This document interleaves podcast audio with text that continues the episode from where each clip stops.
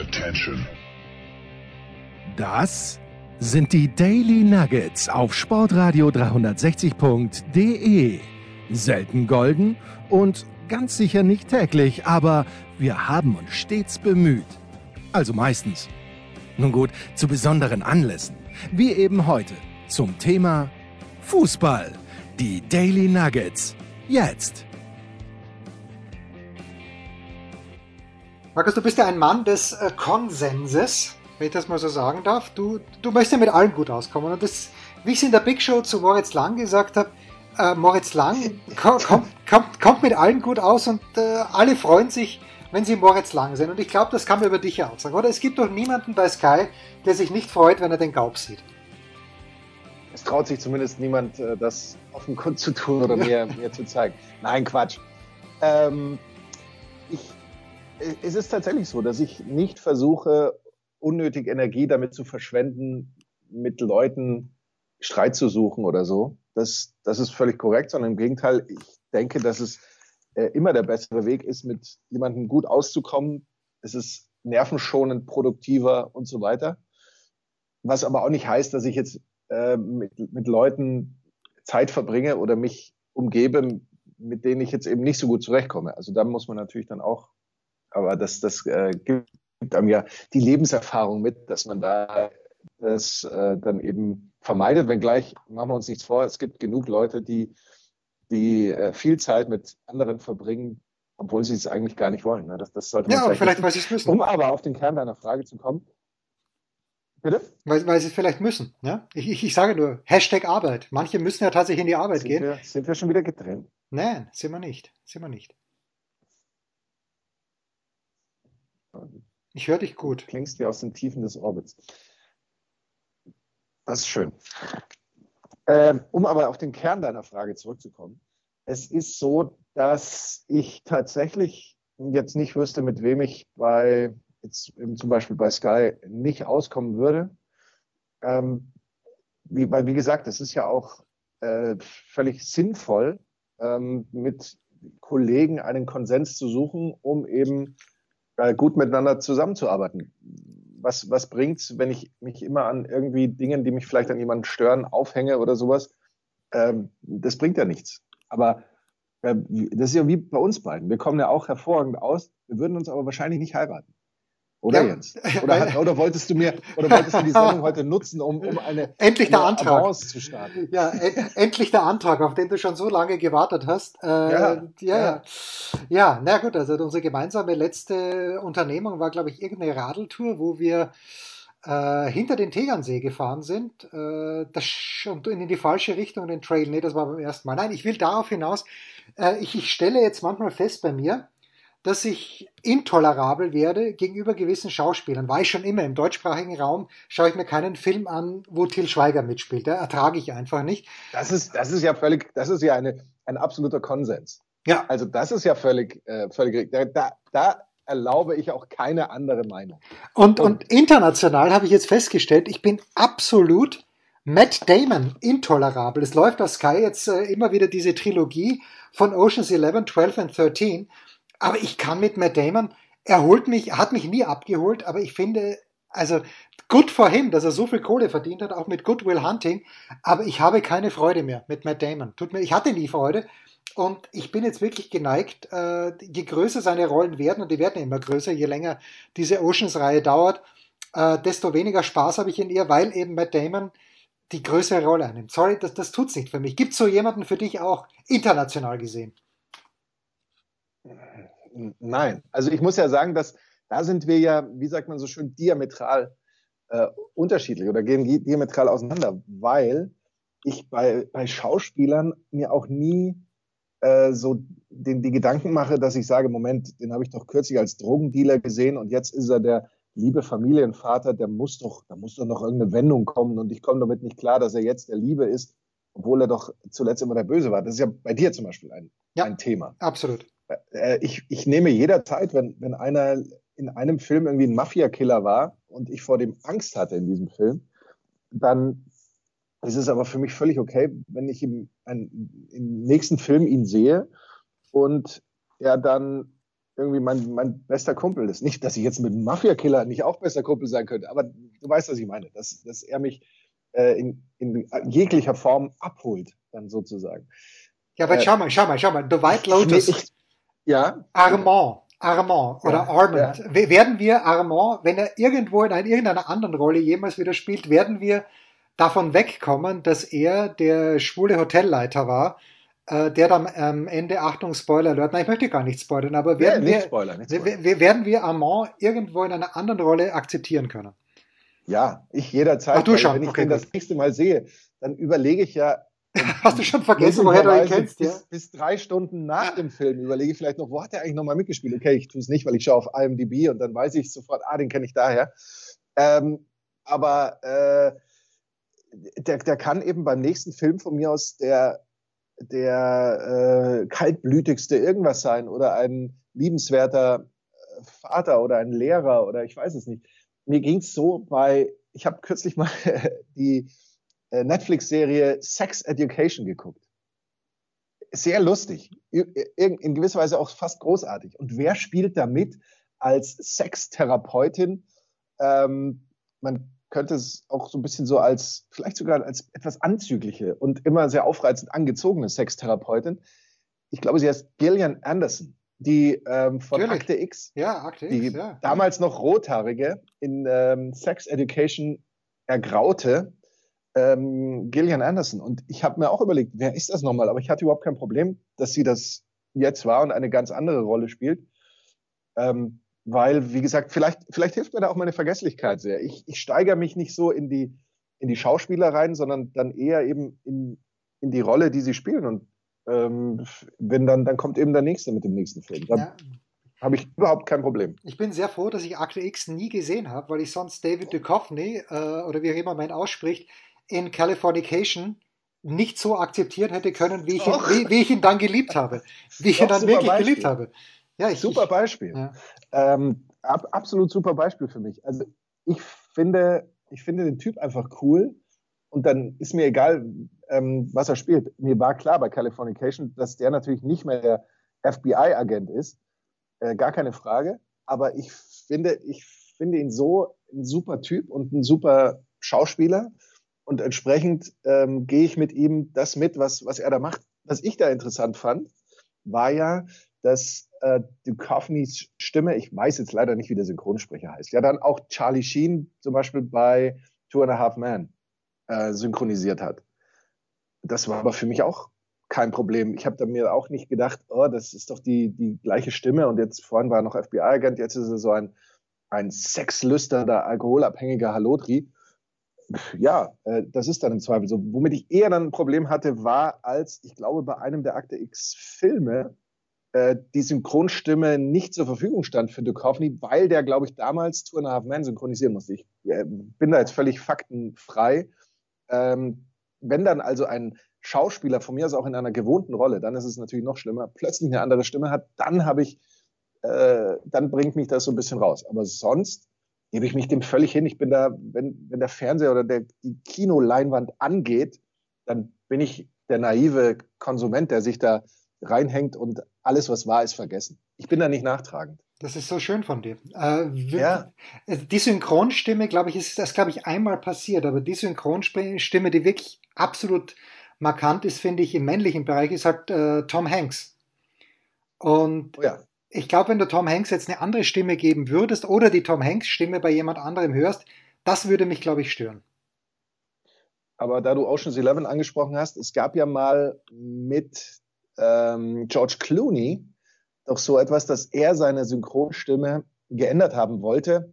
Äh, es war wohl tatsächlich sein Impuls. Er war mit seiner deutschen Synchronstimme nicht zufrieden, weshalb bei George Clooney in seiner, ähm, wie sagt man, Videograph, nee, wie sagt man, wie sagt man dazu, zu seiner Biografie im filmischen ja. Filmo, Filmografie, möglicherweise. Ja. Oder nennen wir es Filmografie auf Deutsch, genau. Äh, synchrontechnisch ein, ein Bruch besteht, weil er bis da und dahin von dieser oder jenen Stimme und ab dann von eben einer anderen Stimme synchronisiert wurde. Kann auch nur ähm, George Clooney machen wahrscheinlich, dass er in irgendein Land reist, vielleicht den Kanal in seinem ähm, Hotelzimmer anmacht und sagt, äh, wie klinge ich denn da? Oder, oder meinst du, der lässt sich aus allen Ländern seine Synchronstimmen kommen? Also so als, als Videoschnipsel und sagt, boah, gefällt mir, gefällt mir nicht? Das ist schon ein bisschen manisch. Ja, absolut, absolut. Aber äh, George Clooney kann sich's leisten und äh, das vielleicht als letzter, als letzter Gedanke noch zu Ocean's 11 und 12. Es ist ja wirklich so, dass äh, man ganz selten Schauspieler wirklich durchgehend essen sieht. Aber Brad Pitt frisst, durch, frisst sich durch Ocean 11, Oceans 11 und Oceans 12 und das finde ich sympathisch, weil wenn er dann nämlich sein T-Shirt ausziehen würde, was er in diesem Film nicht tut, ist Brad Pitt ja immer noch austrainiert als wie ein Junger. Hast du die Süddeutsche Zeitung von heute vor dir liegen? Nein, nein, noch nicht. Ich bin, bin noch nicht dazu gekommen. Ja, also es gibt im Sport. In einem Federer-Interview. Ja, naja, das, das hat also Gerhard Kleffmann, das möchte ich sagen. Also wer von heute, das natürlich, wir nehmen donnerstags auf, äh, äh, Gerhard hat das fantastisch, ich habe ihn gestern auch geschrieben, hat wirklich hat das fantastisch niedergeschrieben, dieses Interview von Federer, wo eben, glaube ich, insinuiert wird, dass er im Zweifel eher nicht mehr wiederkommen wird, auf keinen Fall als, regu äh, als regulärer Spieler, aber es gibt ein Bild von der holländischen, von der siegreichen, siegreichen holländischen, niederländischen Fußballnationalmannschaft, das mich in zweierlei Hinsicht irritiert. Erstens. Mit Louis van Gaal in der Mitte auf dem Rollstuhl. Genau. Das, das erste Mal irritiert mich der Rollstuhl. Was ist passiert? Ich weiß es nicht. Ist er krank? Hat er sich das Knie verletzt? Ich könnte natürlich auch den, den Artikel lesen, aber bis, bin bis dahin noch nicht dazu gekommen. Weißt du, weißt du, ob das, äh, äh was da der Hintergrund ist? Also ich bin ein bisschen enttäuscht, dass deine Internetleitung nicht mehr hergibt. Ich dachte, du hättest sie extra abgedatet. Du könntest es schnell googeln. Meines Wissens, aber da sind wir auch wieder relativ faktenfern unterwegs. Also insofern in der Tradition dieses Podcasts ist er gestürzt. Ah ja, okay, na immerhin. Ja.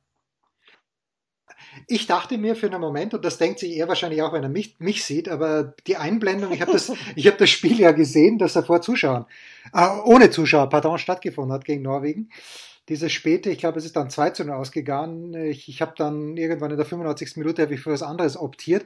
Aber ich dachte mir, Louis, du bist alt geworden. Aber wie gesagt, das denkt er sich wahrscheinlich auch, wenn er mich sieht. Aber was mich bei diesem Foto fast noch mehr irritiert, ist ganz rechts von uns aus gesehen, steht ein junger Mann und also es muss der Sohn von Rüd Hüllitz sein, weil er schaut aus wie sein Papa, und ich bin mir sicher, es ist nicht der Sohn von Rüd Hüllet, aber wie Papa 1988 bei der Fußball-Europameisterschaft in Deutschland, wo er ja äh, im Endspiel, meine ich, gegen die Sowjetunion das 1 zu 0 geschossen hat per Kopfball. Das 2 zu 0 war ja Marco van Basten mit diesem unfassbaren Wolleschuss aus dem Winkel. Aber hast du dieses Bild vor dir? Weil wenn du äh, Louis van Gaal im Rollstuhl gesessen, gesehen hast, dann müsstest du eigentlich den jungen Rüd Hüllet auch sehen. Ich ich kann das jetzt leider nicht aufrufen, weil, wie du weißt, ah, ja, ein WLAN okay, überlastet wäre ja, und das, das, das Handynetz hier sowieso nicht ausreicht. Ähm, ich habe da nur auf, auf Van Gaal geachtet. So die grundsätzliche ähm, Stimmung war natürlich cool, ja, so, so alle um ihn rum, aber eben in die Kamera rein. Aber auf äh, Rüd, nee, nicht Rüd, doch, Rüd, Rüd, Rüd Hüllit, ja. Ich, ich weiß Hüllit Junior habe ich, ehrlich gesagt, da habe ich jetzt nicht so drauf geachtet. Wahrscheinlich heißt Rüd Hüllit Junior Ruth Gullit, aber ich, ich bei, bei Gullit, Hullit, Güllit und Hüllit, das war immer sehr, sehr schön, wie auf wie viele verschiedenen Arten man ihn aussprechen hätte können. Nur eine davon war richtig. Kurze Pause und dann schauen wir mal voraus, was sich am Wochenende in der Fußball-Bundesliga tut.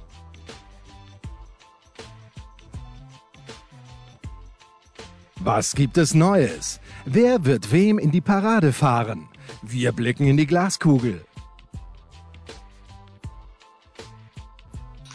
Der Kurzpass von Sportradio 360 mit Sky-Kommentator Markus Gaub. Und Rüd Huber. Rüd Huber. Wir haben in unserer fantastischen Sportschau, äh, Vorschau vielmehr, haben wir mittlerweile auch die sogenannte Live Win Probability abgebildet. Und wenn ich auf die Live Win Probability des äh, Samstag 15.30 Uhr Spiels zwischen Borussia Dortmund und dem VfB Stuttgart gehe, mein lieber Markus, dann sehe ich dort bei Dortmund eine 68,5 Wahrscheinlichkeit, bei Stuttgart 11,8, unentschieden 19,7. Jetzt hat Tony Tomic in der Big Show gesagt, das ist die dritte Kraft in Deutschland, die selbsternannte dritte Kraft der VfB Stuttgart und sie werden, ja, sie werden verlieren gegen die Stuttgarter. Aber unser schlaues Buch sagt uns, äh, gegen die Dortmunder natürlich. Dortmund hat im letzten Bundesliga-Heimspiel 1 zu 5 gegen Stuttgart verloren. War das nicht das letzte Spiel von Lucien Favre? So lang ist es schon her. Naja, zehn der die letzten zehn Heimspiele in der Bundesliga hat Dortmund gewonnen. Das ist ihnen davor nur einmal äh, passiert, nämlich, was heißt passiert, gelungen, nämlich 1984, aber zuletzt zwei Pflichtspielniederlagen, eine eben in der Champions League. Und wir erinnern uns auch, so lange ist das schon her, dieses 1 zu 2 in Leipzig. Die Buchmacher sagen uns 1,33 äh, der Heimsieg für Dortmund, 5,5 ein Unentschieden und 8 zu 1 Auswärtssieg Stuttgart. Ich weiß es nicht, Markus. Erling Haaland wird ja nicht spielen für die Dortmunder. Er hat auch nicht für Norwegen gespielt. Vielleicht wäre es dann besser ausgegangen. In, ich glaube, in Eindhoven war dieses Spiel der Niederländer gegen Norwegen. Ich bin mir ein kleines bisschen unsicher. Im Zweifel tippe ich aber hier oder würde ich tippen tatsächlich analog zu Toni Tomic auf einen Heimsieg der Dortmunder. Ähm, Stuttgart hat ja immerhin auch ähm, zehn der letzten 13 Duelle mit Dortmund äh, verloren. Zwei Siege waren zwar dann dabei, ein Unentschieden, aber das ist ja dann doch eine ziemlich eindeutige äh, Angelegenheit. Bei äh, Dortmund, ja, ist eben tatsächlich die Frage, kommen Sie in eine Situation, in der Sie diesen Holland-Faktor zwingend bräuchten, in der Ihnen da fehlt? Oft genug in dieser Saison ja, gegen Stuttgart. Ich, ich glaube nein. Ähm, mein Tipp wäre hier auch auf die Eins zu gehen. Ich habe mich jetzt mit den neuesten Verletzungsinformationen gerade nach den Länderspielen noch nicht befasst, was äh, beide Mannschaften, aber eben vor allem da die Dortmunder anbetrifft. Ich würde aber schon dazu oder davon ausgehen, dass die soweit ähm, komplett sind. The Return of the Gregor Kobel Game ist das ganze Jahr. ist so stark. Und damit ist eigentlich alles gesagt. Tipp 1.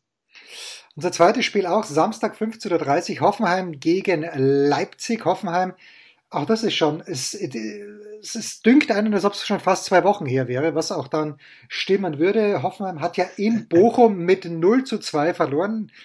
Jetzt weiß ich nicht, es ist ein ganz, ganz schwieriges Spiel anzuschauen gewesen. Ich habe da, glaube ich, zu viel. Das, das ist Lebenszeit, die man nicht mehr zurückkommt. Jede Minute, die man von diesem Spiel gesehen hat, aber eben 0 zu 2 verloren. Und wenn Hoffenheim gegen Leipzig spielt, dann, dann sieht's nie gut aus. Siegquote haben sie bei 20 Prozent und nur gegen die Bayern haben sie eine geringere Siegquote, 20 Prozent. Das heißt, sie haben zehnmal gegen Leipzig gespielt und äh, haben davon zwei Spiele gewonnen. Ich weiß nicht, ob Christoph Baumgartner schon wieder fit ist für die österreichische Fußballnationalmannschaft, hat es nicht gereicht, aber Baumgartner taugt mir bei den Hoffenheimern und äh, in den letzten drei Bundesligaspielen, also Kramaric taugt mir grundsätzlich auch, aber so richtig läuft's ja nicht. Aber bei Hoffenheim sind Tore garantiert, möchte man sagen. In den letzten drei Bundesligaspielen haben sie zwei geschossen. Es gibt auch Quoten für dieses Spiel. Leipzig ist Favorit mit 1,75. Hoffenheim 4 zu 1 und äh, Unentschieden 4,33. Ich bin mir nicht sicher, Markus, weil du wirst uns gleich erzählen. Leipzig und auswärts not so fresh, I have to say. Die Leipziger ähm, sind sieben Spiele ungeschlagen in der Liga. Das ist ein toller Wert. Ähm, allerdings eben, wie du sagst, auswärts acht Spiele in der Liga sieglos. Und das ist dann ein Vereinsnegativrekord in der ersten Liga. Und da ist Leipzig ja schon fast ein Traditionsclub, weil die sind ja jetzt auch nicht erst seit gestern äh, mit dabei. Leipzig mit der zweitbesten Defensive übrigens. Nur Freiburg hat da weniger Gegentore kassiert. Also da funktioniert schon mal. Das große Schützenfest bleibt vermutlich aus. Allerdings wohl auch auf beiden Seiten. Da haben wir ja bei den Leipzigern immer wieder den äh, nicht ganz unberechtigten Vorwurf des Chancenwuchers ins Spiel gebracht in jüngster Zeit. Und ich weiß auch nicht, warum sich ausgerechnet in dem Spiel was daran ändern sollte. Gut, vielleicht gewinnt Leipzig dann wirklich 4-0 oder so. Ich würde sagen, es wird ein Unentschieden, ein möglicherweise sogar unterhaltsames, aber maximal mit 2 zu 2, eher ein 1 zu 1. Oh, das ist so stark. 1 zu 1 wäre auch mein Tipp gewesen. So, und wer in den letzten Tagen ein kleines bisschen Sky Sport News geschaut hat, der weiß, am Samstagabend das äh, Topspiel ist das Derby in Berlin zwischen dem 1. FC Union Berlin und Hertha BSC. Und äh, wie heißt er nochmal, der mit Hempel immer die zweite Liga macht? Tusche, Tusche, Tusche, ja genau. Tusche, Tusche. Tusche, wusste ja nicht, dass Tusche. Ja, genau, äh, dass er für nicht nur für Union gespielt hat, sondern im Derby auch mal äh, gegen die Hertha getroffen hat. Naja, gut, also Union Berlin ähm, schon 17 Punkte in diesem äh, in dieser Spielzeit, seit drei Spielen allerdings sieglos. Also so gut wie sie spielen, müssten sie eigentlich mehr Punkte haben.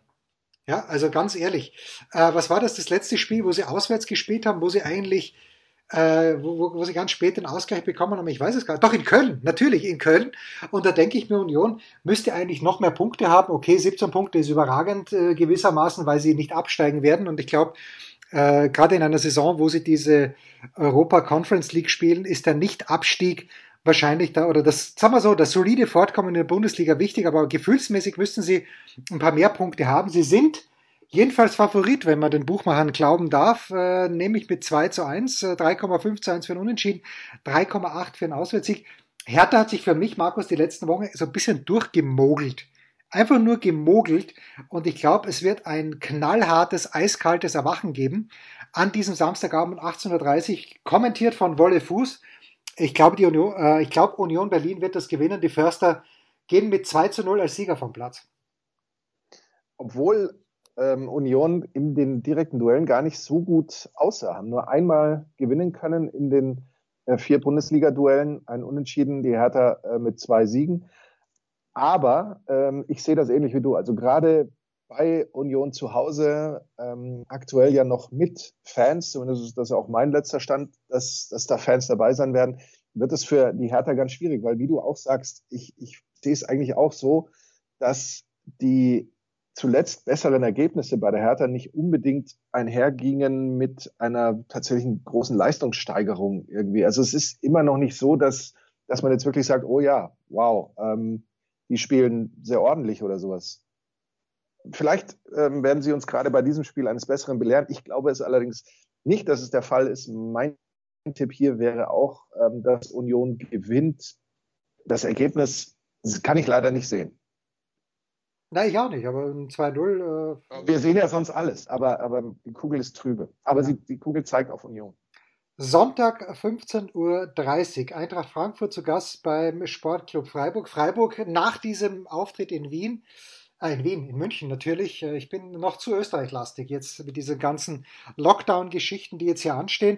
Äh, dazu vielleicht noch mehr, aber Freiburg zu Hause eben gegen Frankfurt, Sonntag 15.30 Uhr. Die Freiburger nicht mehr unbesiegt, haben in München verloren. Gegen Ende hin ist es dann noch einigermaßen äh, knapp geworden. Allerdings gegen Frankfurt spülen sie nicht so gerne. Nur eines der vergangenen acht Bundesliga-Duelle gewonnen, für Unentschieden drei Niederlagen in neun Bundesliga-Heimspielen in Folge unbesiegt. Markus, fünf Siege, vier Unentschieden. Das heißt also, Achtung, saisonübergreifend. Und ich finde ja zu Freiburg interessant. Ich habe ein Zitat gelesen von Uli Hoeneß, der, äh, ich glaube, das haben sogar unsere Freunde von Spocks verkommuniziert, wo es hieß, naja, hätte Christian Streich schon mal gerne bei den Bayern gesehen aber äh, man hat sich nicht getraut. Mann im Sinne von die Bayern haben sich nicht getraut. Äh, was wir uns zutrauen würden, ist folgendes. Die Buchmacher trauen den Freiburgern äh, den Sieg eher zu, 2 zu 1 die Quote, 3,6 Unentschieden, 3,6 auch Auswärtssieg. Ich glaube, die Frankfurter werden es den Freiburgern nicht einfach machen. wenn du sagst, ja, 1 zu 1 zwischen Hoffenheim und Leipzig, sage ich ja, 1 zu 1 zwischen Freiburg und Frankfurt. Ich würde auf alle Fälle so weit mitgehen, dass ich sage, die äh, Freiburger werden die Partie nicht verlieren. Ähm, da bin ich mir relativ sicher, weil Freiburg äh, gerade zu Hause ist, ist, ja schon auch ein bisschen erstaunlich. Man hat vorher an diesem Stadion immer so ein bisschen rumgeredet, hat gesagt, ja, vielleicht kann das nicht diesen Heimvorteil bringen und so, aber es scheint ja ein nahtloser Übergang zu sein. Und es scheint eben auch dafür zu funktionieren mit dem äh, Heimvorteil. Und die ähm, Freiburger wirken super gefestigt und ähm, wenn du sagst, die Frankfurter werden es ihnen schwer machen, ich glaube, dass es Freiburg auch grundsätzlich jedem anderen schwer macht und dann die Frankfurter eben vielleicht die größeren Probleme haben. Ähm, die äh, Frankfurter, da hatte ich gerade eben noch eine tolle Statistik, die ich aber in diesem Moment, ähm, glaube ich, verloren habe. Nee, hier. Ähm, 17, es ist das 18. Auswärtsspiel der Frankfurter in Freiburg und in bislang mehr als der Hälfte, in neun Partien nämlich, blieben die Frankfurter tatsächlich torlos. Das ist schon eine ziemlich krasse Statistik. Ich glaube fast, dass es hier zwar keine Fortführung dieser Statistik gibt, dass die Freiburger aber gewinnen werden mit 2 zu 1. You heard it here first. von Markus Gaub und von mir. Das war's, der Kurzpass von Sportradio 63 mit eben jenem Sky-Kommentator Markus Gaub. Und mit Rüd Hüber.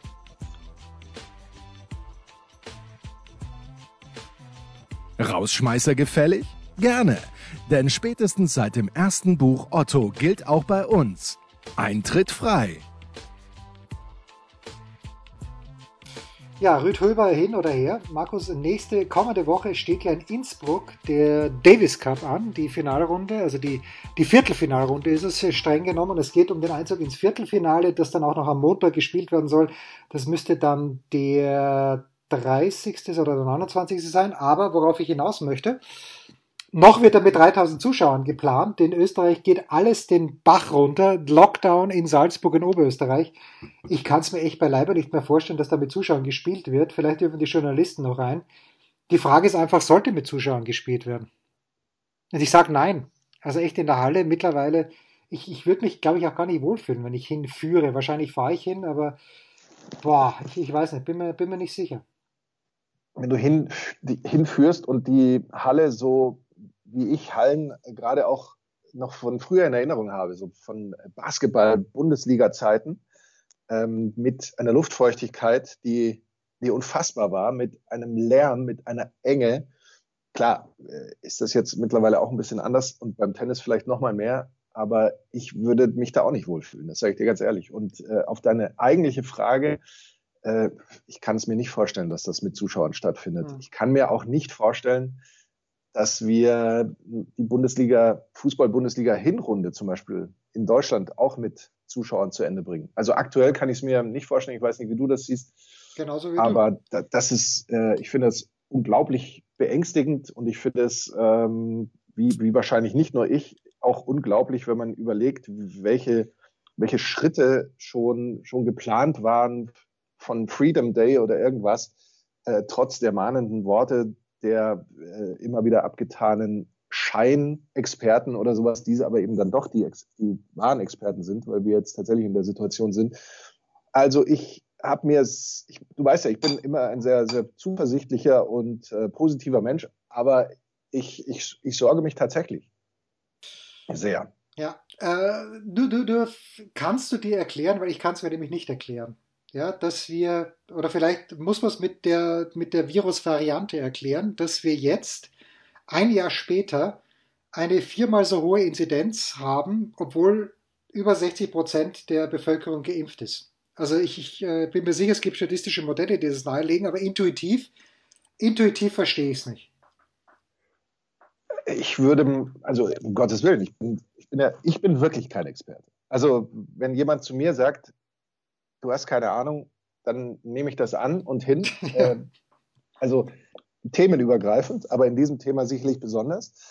Meine Theorie wäre, A, klar, wir haben ähm, die aggressive Variante, B, wir haben ja auch äh, quasi keine Einschränkungen im Alltag. Also jetzt dieses ähm, mit, mit getestet und äh, geimpft und so, dieses 3G oder 2G, aber so im normalen Alltag. Es gibt keine Ausgangsbeschränkungen. Es gibt im Grunde auch kein Problem, wenn ich jetzt mich mit, mit Leuten irgendwie treffe, wenn ich in, in eine Kneipe oder Wirtschaft gehe oder sowas, ist die, ist die Beschränkung relativ gering. Was wir in, der, in dem bisherigen Höhepunkt ja hatten, Anfang des Jahres oder Anfang des, des man muss ja schon sagen, des letzten Jahres, äh, oder Mitte, Mitte des letzten Jahres, so um was, äh, da hatten wir tatsächlich ähm, große Einschränkungen, Kontaktbeschränkungen und so weiter. Die, die haben wir jetzt in dem Sinne nicht.